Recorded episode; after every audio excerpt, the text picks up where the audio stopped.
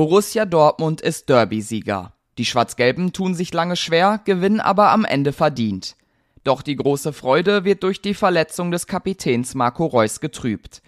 Um das Revierderby geht es heute hier bei BVB Kompakt. Mein Name ist Theo Steinbach, ich freue mich, dass ihr eingeschaltet habt.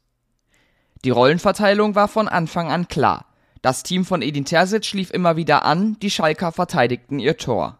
Richtig zwingend wurde es von Dortmunder Seite im ersten Durchgang aber selten. Nach einer guten halben Stunde dann der Schreckmoment. Marco Reus blieb nach einem eher harmlosen Zweikampf am Boden liegen, hielt sich das Sprunggelenk und musste nach minutenlanger Behandlung mit einer Trage vom Feld getragen werden. Eine genaue Diagnose steht noch aus, befürchtet wird aber eine schwere Bänderverletzung. Auch in der zweiten Hälfte zeigte sich das gleiche Bild. Der BVB hatte viel vom Spiel, wurde im letzten Drittel aber oft von kämpfenden Schalkern gestoppt. Edin Terzic wechselte offensiv und brachte unter anderem für Anthony Modest Yusufa Mukoko. Und der entschied das Spiel am Ende. In der 79. Minute köpfte der 17-Jährige den Ball nach einer starken Flanke von Marius Wolf ins Tor zum 1 zu 0. Und das war am Ende auch das Endergebnis. Für Edin Terzic war es das erste Heimderby als Cheftrainer. Dass er das gewinnen konnte, freut ihn besonders. Die Bedeutung dieses Spiels hat man in diesem Stadion gespürt. Da geht es auch nur um drei Punkte, aber das sind die schönsten, die man in dieser Saison holen kann, sagte der Trainer nach der Partie. Die Stimmung im Stadion war der eines Revierderbys würdig. Mats Hummels hat schon einige davon erlebt, für ihn ist es trotzdem jedes Mal wieder etwas Besonderes. Das letzte Derby mit Fans ist drei Jahre her. Alle haben sich darauf gefreut.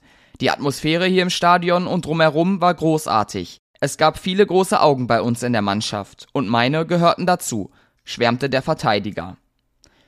Und auch die U23 konnte endlich mal wieder drei Punkte einfahren.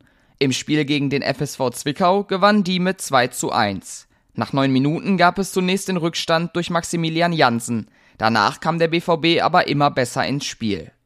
Durch einen Elfmeter schoss Justin Njimna in der 59. Minute den Ausgleich. Ted Tatamusch machte dann kurz vor Schluss den erlösenden Siegtreffer.